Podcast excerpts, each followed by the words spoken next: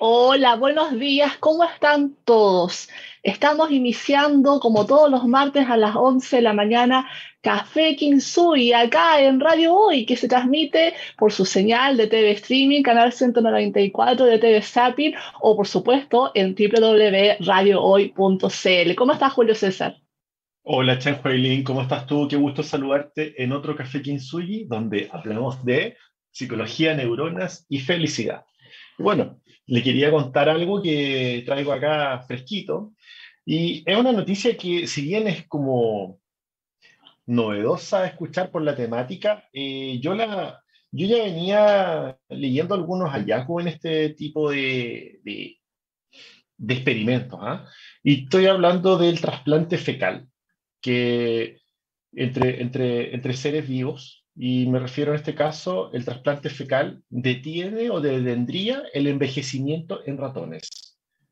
Este estudio, sí, esto es muy novedoso. Este estudio aporta pruebas de la implicación directa de las bacterias intestinales y por ahí va el hallazgo, en el envejecimiento y en el deterioro funcional de la función cerebral. Sí, por eso traemos este, este experimento, porque tiene que ver también con, con nuestra temática, con la, con la neurociencia, ¿no es cierto?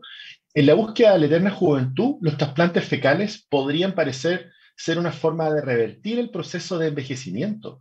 La transferencia de la microbiota fecal entre ratones jóvenes y ratones envejecidos invierte las características del envejecimiento del intestino, de los ojos y del cerebro aseguran científicos del Instituto Quadrant y de la Universidad de East Anglia de Australia.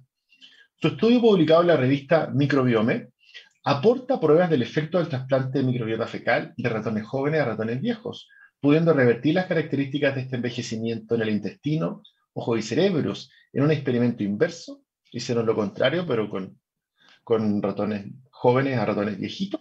Las bacterias de los ratones envejecidos indujeron la inflamación en el cerebro los de los receptores jóvenes y agotaron una proteína clave necesaria para la visión normal.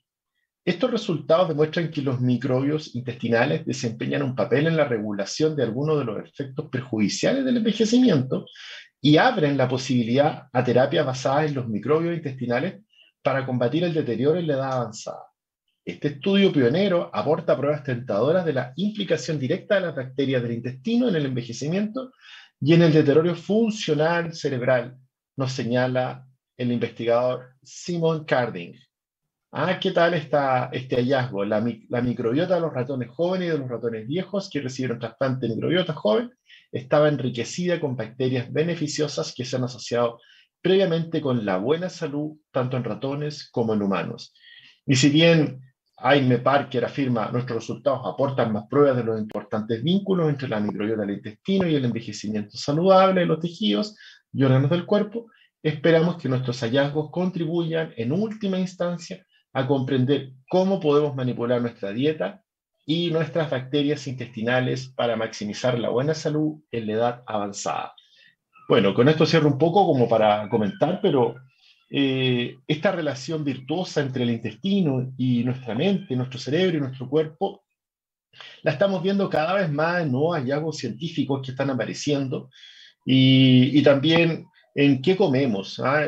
Se, hace, se hace carne un poco, vuelve a, estar viva la frase de, del pensador, del filósofo alemán Feyerabend, que decía, eres lo que comes, y de alguna manera eh, los prebióticos y los probióticos adquieren relevancia no solamente a la hora de comer, sino también en estos elementos que tienen que ver con la composición de nuestra flora intestinal, ¿Qué te parece? Me parece fabuloso, sin duda eh, la ciencia cada vez está haciendo más descubrimientos a raíz de, las, de nuestras bacterias y es un llamado tremendo a que tomemos, empecemos a tomar conciencia de qué comemos y que además no solamente comemos para nosotros en, como primera conciencia, sino que también tenemos que alimentar a nuestras bacterias, por lo tanto hay que proveer una alimentación saludable porque a su vez estas bacterias, si están en equilibrio, nos van a beneficiar muchísimo, llegando incluso a eh, darle buenos resultados en el estado de ánimo y ahora con el hallazgo que tú nos estabas contando, que es fabuloso, es probable que vayamos teniendo muchos más hallazgos, más que vayan reafirmando este descubrimiento.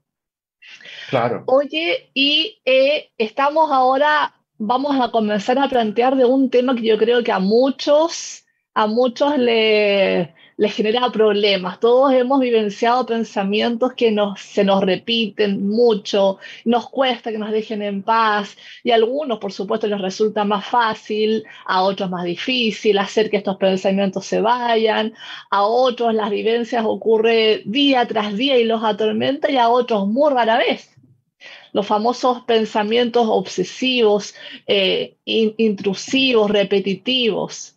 René Guy de Maupassant escritor francés nacido en 1850, decía, las ideas fijas nos roen el alma con la tenacidad de las enfermedades incurables. Una vez que penetran en ella, la devoran, no le permiten ya pensar en nada ni tomar a gusto a ninguna cosa. Cuando nos ocurre esto de modo frecuente, estos pensamientos es como, claro, es como que se apoderan de nuestra mente y no nos dejan pensar en nada más, llegando incluso a afectar nuestra sensación subjetiva de, bienestar. No podemos avanzar, está ahí la idea, el pensamiento, las creencias y nos empiezan a corromper. Algunos, desde que despiertan en la mañana, ya abren sus ojos con una idea fija o una creencia negativa, por supuesto, si no sería del todo agradable, o un pensamiento intrusivo que lo mínimo que causa es una sensación de ansiedad, ya que esto siempre trae generalmente un foco puesto en nuestra fobia, nuestros miedos, estas preocupaciones que no nos dejan, recuerdos desagradables o situaciones futuras que visualizamos negativamente, situaciones que nos vulneran. Nuestro cerebro es un órgano que entre otras muchas propiedades tiene dos fundamentales para la vida de cualquier persona, que es almacenar información de sucesos ocurridos en el pasado y a su vez es capaz de generar una representación de sucesos que podrían ocurrir en el futuro. Ambas facultades permiten traer a la conciencia del momento presente como una actualización la representación de hechos pasados mediante el recuerdo o del futuro a través de la imaginación. Simula el pasado y aventura el futuro, dos fenómenos mentales de vital relevancia en el ámbito de nuestra supervivencia, pues permite evitar errores cometidos en el pasado y anticiparnos a lo que podría suceder y así poder elegir la mejor manera de actuar si finalmente esto sucede. El problema surge cuando algún suceso negativo del pasado o que pueda ocurrir en el futuro emerge de forma reiterada, frecuente e indeseadamente a nuestra conciencia, en forma de pensamiento y va o, o, de imágenes también, y va ocasionando una perturbación psicológica en un estado mental aflictivo y de sufrimiento, lo que conocemos como estos pensamientos intrusivos. Julio César.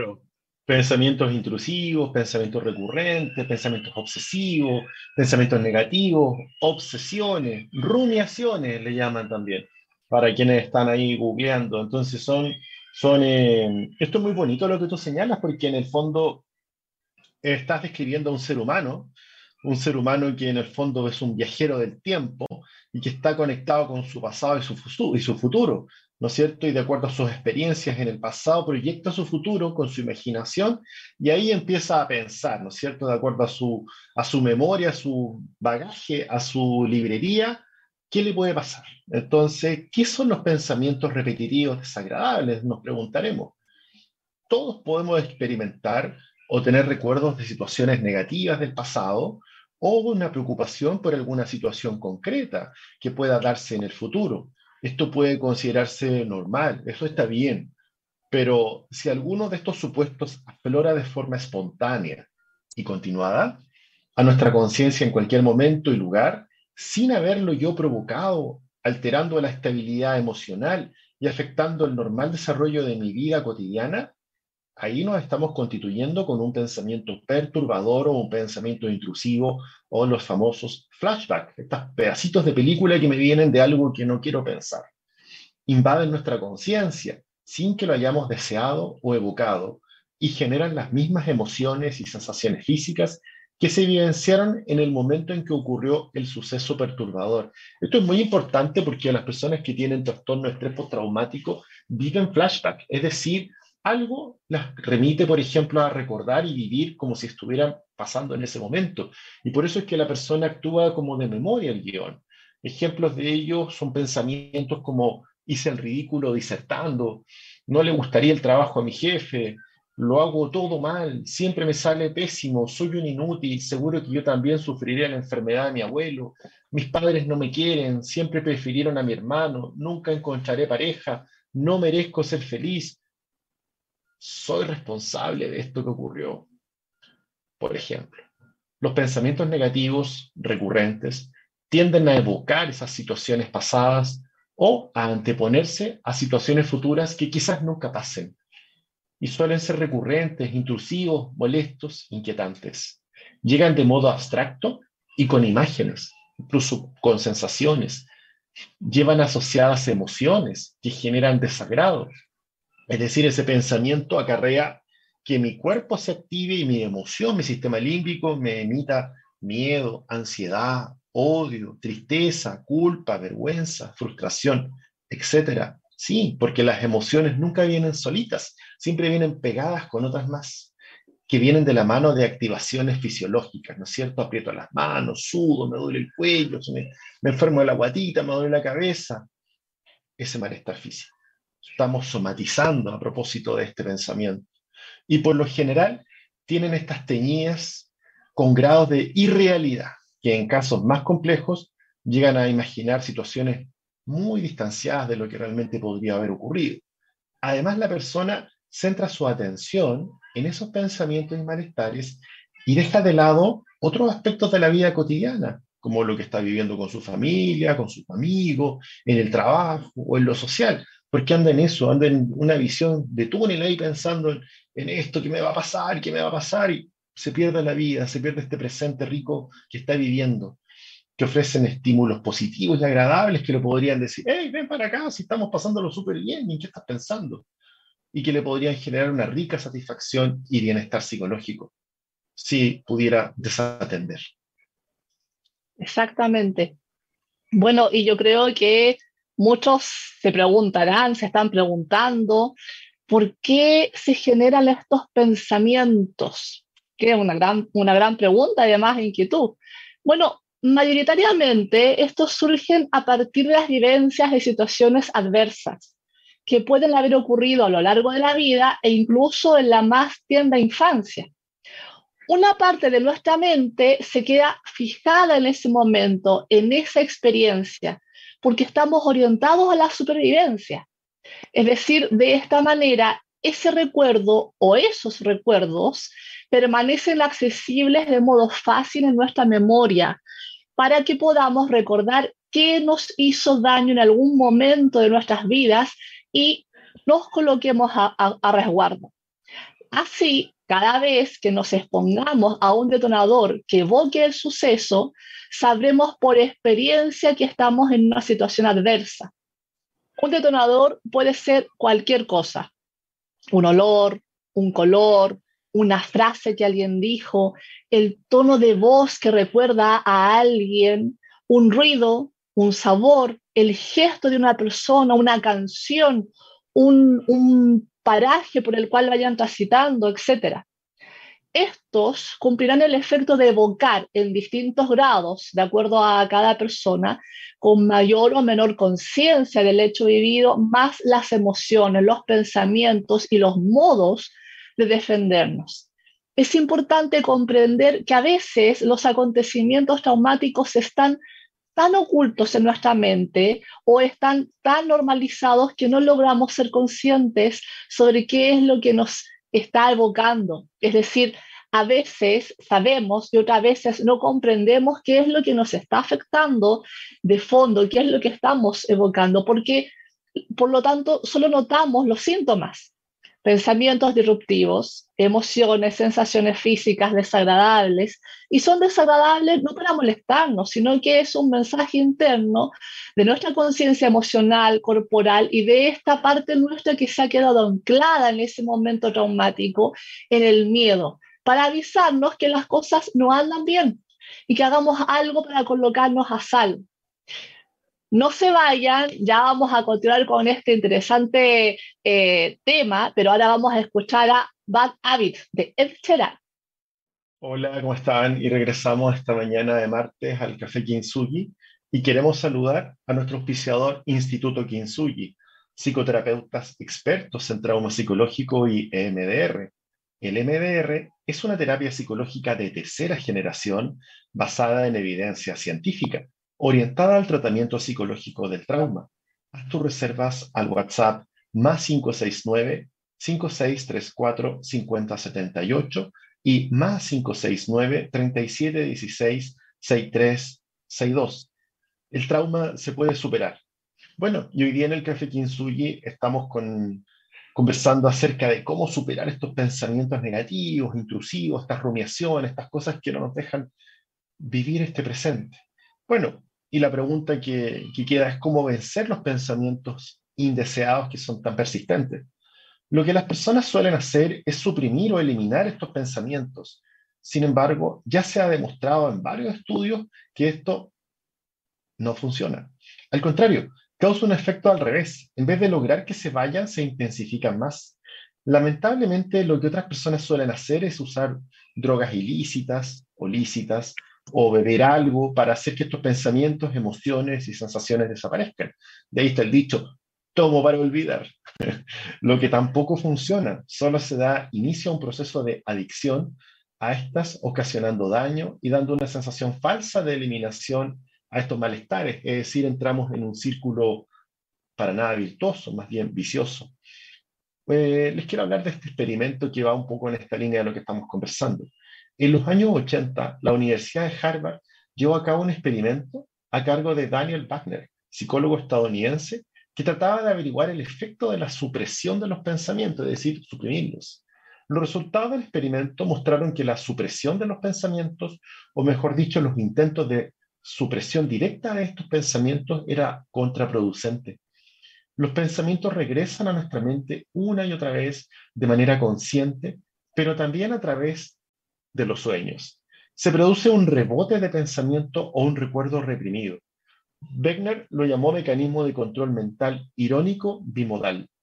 El experimento se basó en una experiencia que relata, relatada por el escritor León Tolstoy.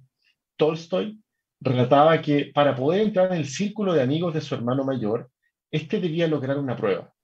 Le dijeron que tenía que sentarse en un rincón y no podía moverse de allí hasta que dejara de pensar en un oso blanco.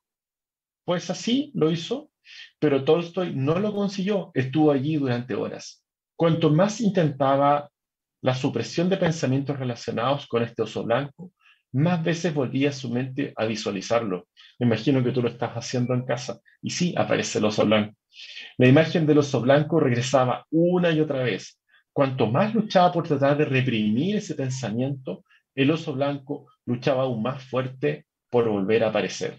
De hecho, lo pueden intentar ahora en su casa o en sus oficinas, quienes nos están escuchando. Intenten dejar de pensar en ese oso blanco. Sí, me están odiando seguramente, ya lo tienen en su mente. Tolstoy escribió, intente imponerse la tarea de no pensar en un oso polar y verá al maldito oso a cada minuto. Sí, es un, ejercicio bastante interesante que va confirmando en el fondo esta teoría. Bueno, en base a esto, de este relato, de esta experiencia del Tolstoy, eh, Daniel Bergner y su equipo diseñaron el experimento. Este incluyó a 259 participantes y contó con fases. En la primera, se informó a los sujetos participantes que durante los siguientes cinco minutos eran libres de pensar en lo que quisieran. Solo había una limitación, no pensar en un oso blanco. Entonces se les pidió que durante ese tiempo tocaran una campana si el oso blanco aparecía en sus pensamientos, aunque intentasen no pensar en él. Los participantes no paraban de tocar la campana durante los cinco minutos del experimento. Los sujetos tocaron la campana repetidamente en intervalos de menos de un minuto. Es decir, cuanto más intentaban no pensar en el oso blanco, pese a que se les había dicho que pensaran en cualquier cosa, este volvía con más intensidad a visualizarse una y otra vez en su cabeza. En una segunda fase, se pidió a los participantes que escribieran, escribieran sus pensamientos antes de irse a dormir. Esto es muy interesante. A la mitad del grupo se les indicó que escribieran todos los pensamientos, a excepción de aquellos que tuvieran que ver con determinada persona que les gustara o les resultara agradable. Se les dio instrucciones precisas para que incluso reprimieran los pensamientos sobre esta, esta persona. A la otra mitad del grupo se les pidió que incluyeran en su escrito a esa persona e incluso que escribieran sus iniciales. Entonces, a un grupo se les pide que no incluyan a esta persona agradable y a otra sí se les intenciona que escriban incluso a las iniciales de esta persona agradable. Posteriormente se analizó los sueños de estos 259 sujetos, quienes reprimieron e intentaron evitar el pensamiento sobre esta persona en concreto, soñaron con ella casi dos veces más que los que incluyeron a la persona en sus pensamientos. Para reflexionar. Para reflexionar y veamos un poco los resultados de este experimento. Esto es muy bonito. ¿eh? La supresión de pensamientos produce un regreso mental a los mismos, lo que confirma no solo que es una mala estrategia, sino que es perniciosa y contraproducente. Wegner llamó a este efecto mecanismo de control mental irónico bimodal. Posteriormente se ha denominado en psicología como efecto rebote post-supresión. Parece que una parte de nuestro cerebro trabaja de manera intencional y consciente mientras que la otra lo hace bajo procesos de supervisión involuntaria desde el inconsciente. La parte vigilante inconsciente devuelve a la parte intencional el pensamiento vigilado y produce la paradoja de la visualización constante del objeto no deseado. Estos resultados de Beckner posteriormente se han replicado en otros estudios similares con idénticos resultados. Bueno, entonces la pregunta que cabe, por supuesto, es qué hacer. Los resultados del experimento de Wegener ayudaron entonces a introducir el concepto del oso blanco en un sentido diferente y mucho más práctico. Es decir, resulta mucho más efectivo manejar estos pensamientos intrusivos de cualquier naturaleza. El, el hecho de intentar dirigir el foco de conciencia hacia otro interés. Así se ha comprobado que el pensamiento no tiene que volver al foco de conciencia porque no suprime, solo se sustituye por otro. Cuando se dan pensamientos recurrentes, no se deben reprimir, ya está comprobado y ojalá que así se los hayamos hecho entender. Ni reprimir, ni suprimir, ni menos intentar eliminar, sino que en base a este experimento se propone una sustitución con otra información. Ejemplo, pensar justamente en este oso blanco, es decir, cuando tengamos pensamientos recurrentes, intrusivos, desagradables, que intentemos pensar en otro foco, o sea, que cambiemos de foco, no suprimir, pensar en algo más agradable, pensar en otro, tipo, en otro tipo de cosas, focalizarse, por ejemplo, ahora que ya lo saben, en este oso blanco. Entonces, veamos un par de, un par de tips. Hablar sobre el tema. A veces el pensamiento negativo aparece porque existen problemas o emociones que necesitamos comunicar. No es bueno guardarse tanto las cosas para sí mismo, va generando además una sensación de que estamos solos, nos damos, nos damos vueltas y vueltas y vueltas en nosotros mismos y no vamos encontrando solución. Si hay algo que se necesita ser hablado, es mejor hacerlo. Poner a veces los pensamientos en palabras le da forma y los hace visibles, los hace más maniobrables. Y eso ayudará a poner los problemas en perspectiva para que puedas ocuparte de ellos de un modo más eficaz, Julio César. Bueno, bueno, el Trek, el, Trek, el personaje de, animado decía, es mejor afuera que adentro. Él lo decía en otro sentido, pero bueno, lo importante es esto, ¿ah? que tú lo señalaste en unos programas atrás, Chanfei, y es que la neurociencia confirma de que todos estos pensamientos que andan acá adentro ocupan espacio. Un espacio virtual, pero ocupan un espacio en nuestra teoría de la mente. Entonces, si yo soy capaz de agarrar mi cuadernito, agarrar un lápiz y poner en orden estos pensamientos afuera de mí, claro que me voy a aliviar la carga, claro que también me va a permitir verlo en perspectiva, como su señal. Bueno, otro consejo que se da es cambiar el foco de tus pensamientos. A veces el pensamiento negativo es el resultado de una mala perspectiva. Echemos un vistazo al punto de vista que estás tomando ante las cosas que suceden a tu alrededor. Por ejemplo, en lugar de pensar, estoy pasando por un momento difícil, estoy teniendo problemas, puedes pensar, creo que estoy enfrentando algunos desafíos, pero estoy trabajando en la búsqueda de soluciones. Claro, lógico, porque a lo mejor estás con un pensamiento que era recurrente cuando lo decías cuando eras niño y ahora ya eres un adulto y sigues diciendo lo mismo, pero hoy día eres gerente. Por ende, esto es un desafío, esto es un tremendo proyecto, si lo logras, imagínate dónde vas a llegar. Entonces, claro, puedes cambiarle el foco, la perspectiva al mismo problema. Solo cambia el punto de vista. Básicamente te estás diciendo lo mismo, salvo que la segunda forma tiene un punto de vista más positivo. A veces ese pequeño cambio de foco puede suponer una gran diferencia en tus patrones de pensamiento. Y refuerzo lo que te dije, a veces venimos con formas de pensar que son ajenas, que las vimos en, en, en, en nuestros padres, en nuestros abuelos, en personas que se, se, tenían una visión más negativa de un, de, un, desafío. Y hoy día que eres adulto, puedes pensar como adulto y permitirte pensar como tú, no como esa educación a lo mejor que recibiste sin darte cuenta. Entonces, yo creo que más que un problema tienes un tremendo desafío. Si lo superas, vamos por el otro. Eres, se puede, ¿ah? ¿Se Sí, ¿Te parece si nos vamos a una pausa y seguimos? No se vayan. Seguimos con estos tips. Estamos de regreso con la segunda parte de los pensamientos intrusivos. Pero antes que nada, saludemos al Instituto Kinsugi, nuestro auspiciador, psicoterapeutas expertos en trauma psicológico y MDR. MDR es una terapia de tercera generación basada en evidencia científica y orientada al tratamiento psicológico del trauma.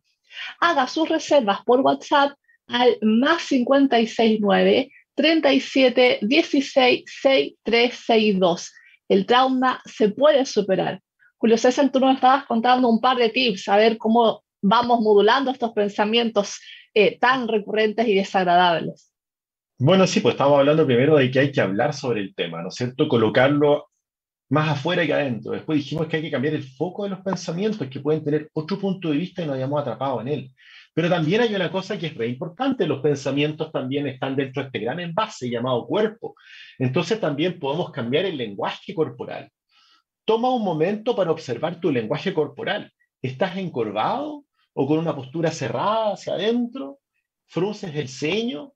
Si es así, será más propenso a pensar negativamente. Eso es obvio. Un lenguaje corporal inadecuado puede bajar tu autoestima y conducirte a una falta de confianza. Esto no es algo así que no esté estudiado por la neurociencia. Acá hay, pero te podemos, escríbenos y te puedo mandar muchos datos donde están todas estas investigaciones. El cuerpo te habla, el cuerpo te habla no solo hacia afuera, también te habla hacia adentro, te cambia hasta tu química, tu química interna. Así que para sentirte seguro debes abrir tu postura y sonreír más. Corrige tu lenguaje corporal, toma conciencia de este y te sentirás mucho mejor incluso para confrontar y enfrentar esos pensamientos. Podría ser justo lo que necesitas para, para borrar ese pensamiento negativo que te está molestando ahora. Bueno, el lenguaje corporal es altamente importante, ya lo hemos hablado en nuestros programas, eh, lo relevante que es el lenguaje corporal. Nuestro, nuestra mente lo primero que hace es focalizar en el cuerpo la información que éste nos envía de nosotros mismos o de los otros. Así que es muy importante eh, ese tips. También intenten vaciar la mente durante aunque sea un minuto. Cuando la mente está corriendo a mil por hora, puede ser muy difícil mantener la calma. De este modo es más complicado controlar los pensamientos y en especial a los negativos. Es como que van a mil por hora, es como que van en un tren bala. ¿qué van a manejar de esa manera si no hay calma que ni siquiera les permite tomar atención en algo más saludable? Un minuto de calma a menudo es mucho, es mucho, mucho, mucho más suficiente. Puede ser muy útil la meditación y debes pensar en ello como un reinicio, como un reseteo. Una vez que la mente está vacía, se puede llenar con algo más positivo. También es aconsejable hacer una lista Haz una lista de estos pensamientos negativos e intenta dar perspectiva, relevancia a cada uno de ellos. Anótalos, más tarde léelos y evalúa qué tan importantes y realistas son estos pensamientos. Si tienen importancia, entonces pasa al siguiente nivel, busca y ejecuta soluciones. Ya lo veíamos en el experimento que les, que les contábamos.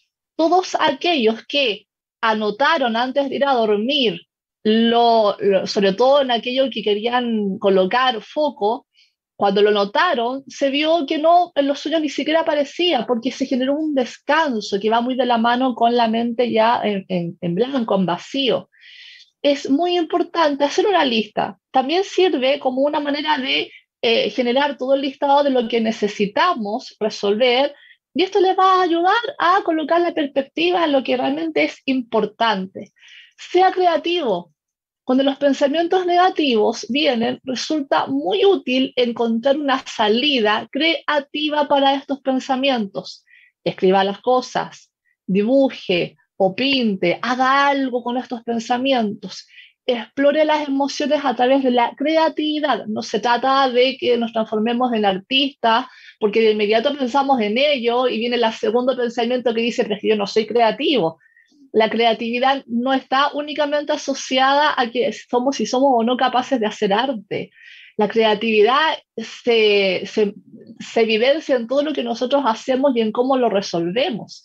La creatividad incluso puede actuar como una autoterapia que va a elevar nuestro estado de ánimo.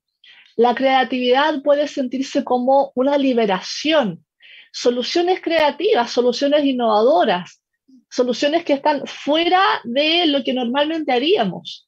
Cuando procesan sus emociones a través de una forma de arte o creatividad, van rompiendo la dinámica habitual de estos pensamientos y va a ser mucho más fácil entenderlos y por ende dominarlo y dar solución, en el fondo lo que tenemos que generar es eso, no quedarnos pegados en el problema, sino que evaluar si es, es relevante y si lo es, buscar solución. Julio César. Claro, y si te bloqueaste dibujando, pintando, dijiste, bueno, no sé, ah, no sé, estoy acá complicado con esto, bueno, deja ese papel y lápiz y da un paseo.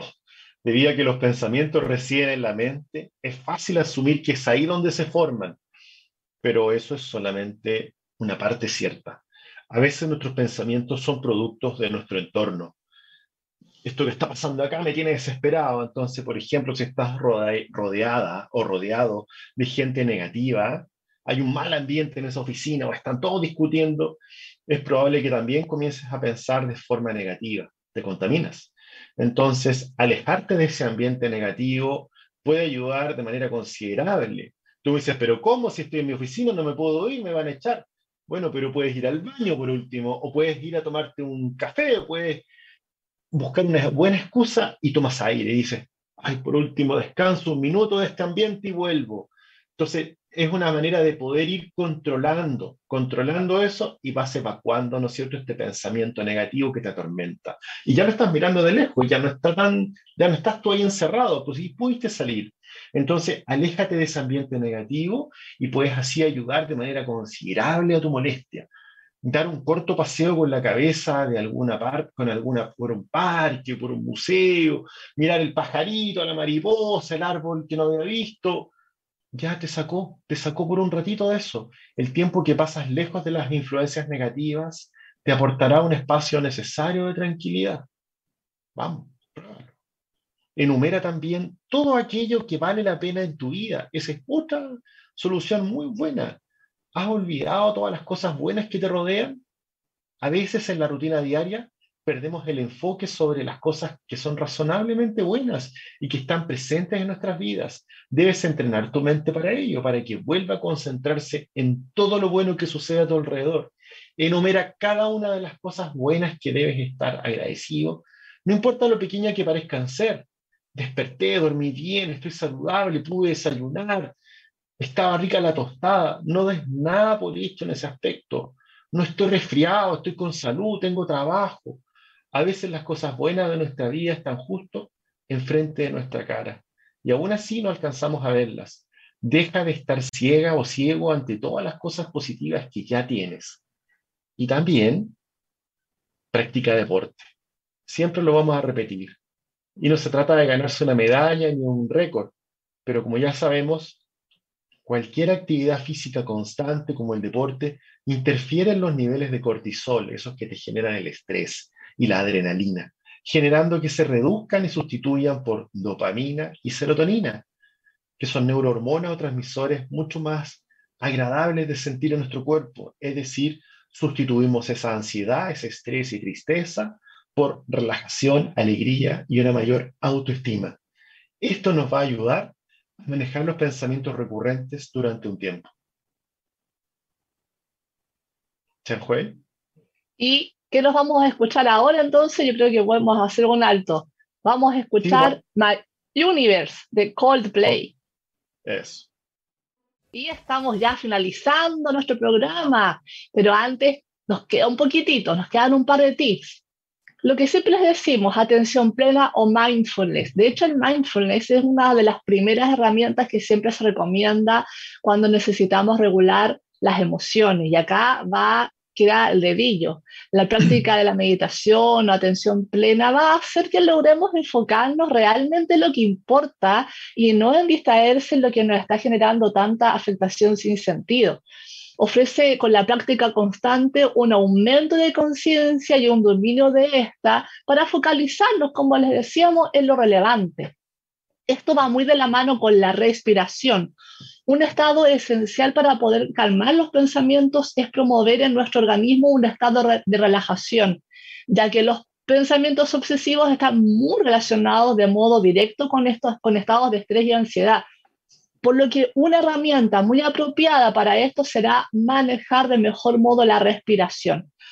Una respiración conocida, una técnica conocida es la respiración diafragmática que la pueden googlear y es demasiado fácil de hacer. Y finalmente, como no, reflexionar. Si hemos hecho atención plena, hemos respirado, hemos hecho las listas, hemos ido de paseo, hemos hecho deporte, ¿cómo no reflexionar? Reflexionar es una técnica muy buena. Es detenerse a pensar en lo que nos está ocurriendo, notar el tipo de pensamiento que nos viene, notar la emoción que la acompaña y reflexionar qué me estará ocurriendo en realidad, cuál será el mensaje subliminal que debo atender, qué será lo que está detonando esto en mí, habrá un patrón, colocar juicio realidad en los pensamientos y evaluar qué tan realistas son al detectar lo que realmente nos está ocurriendo, da pie para evaluar en cuál es la posible solución creativa a la que debiésemos apuntar, Julio César. Y como cada persona es distinta y si probaste todo esto y sientes que aún así necesitas más apoyo, bueno, es el momento oportuno y ojalá que lo hagas a tiempo, cuando sientas que necesitas apoyo, que vayas a terapia y trabajes esas emociones negativas adecuadas e inadecuadas. Sí, escuchaste bien, porque hay emociones negativas que sí son adecuadas y está bien, pero también hay otras que no lo son, que son inadecuadas. Y eso se trabaja en terapia, reflexionando un momento sobre nuestras exigencias, nuestro catastrofismo, nuestra baja tolerancia a la frustración, nuestras evaluaciones globales de la valía humana. Claro, porque las exigencias a veces reflejan un pensamiento absolutista, basado en autoexigencias que en vez de preferencias son, ¿verdad? En realidad, deseos que tenemos, pero que no son posibles de llevar a cabo. Catastrofismo consiste a veces en exagerar las consecuencias negativas de una situación, y a veces pasa y no era tal. Era solo una actitud, un pensamiento catastrófico hacia el extremo, considerándolo terrible. O una baja tolerancia a la frustración, consistiendo, ¿no cierto?, en una incapacidad para soportar la incomodidad el malestar, el sufrimiento o la demora en la consecución de nuestro objetivo.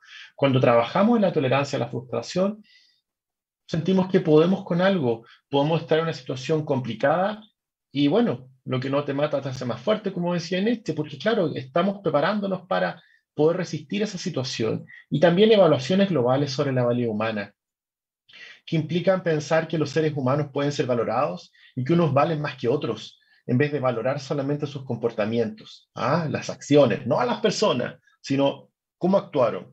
Viendo las cosas así, es fácil concluir yo soy un fracaso o un idiota porque he fracasado en esto.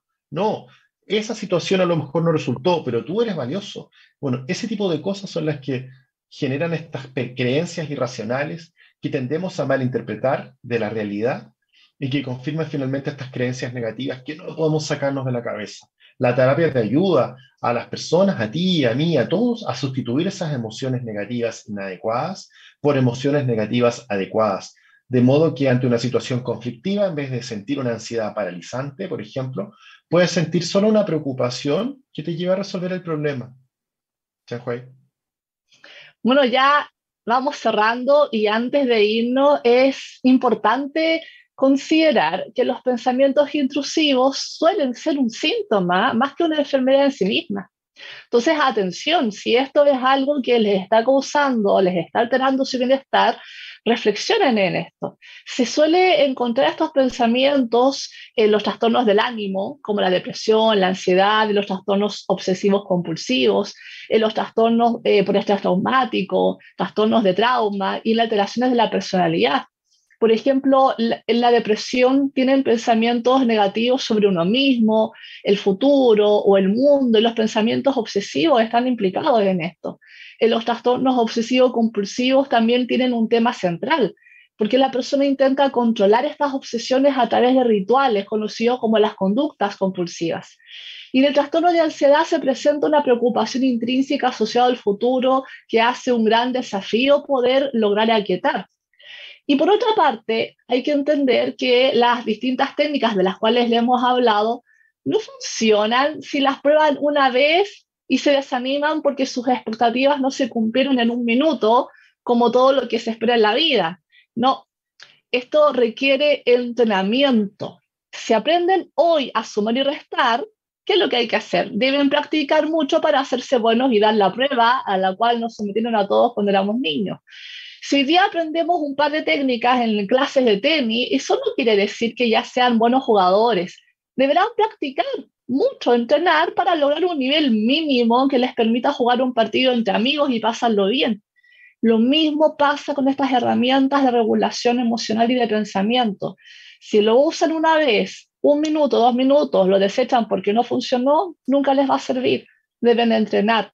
Acá está la práctica que sea constante y que lo vayan incorporando en sus vidas de forma eh, seguida, no una vez al mes, es todos los días por lo menos unos cinco minutos.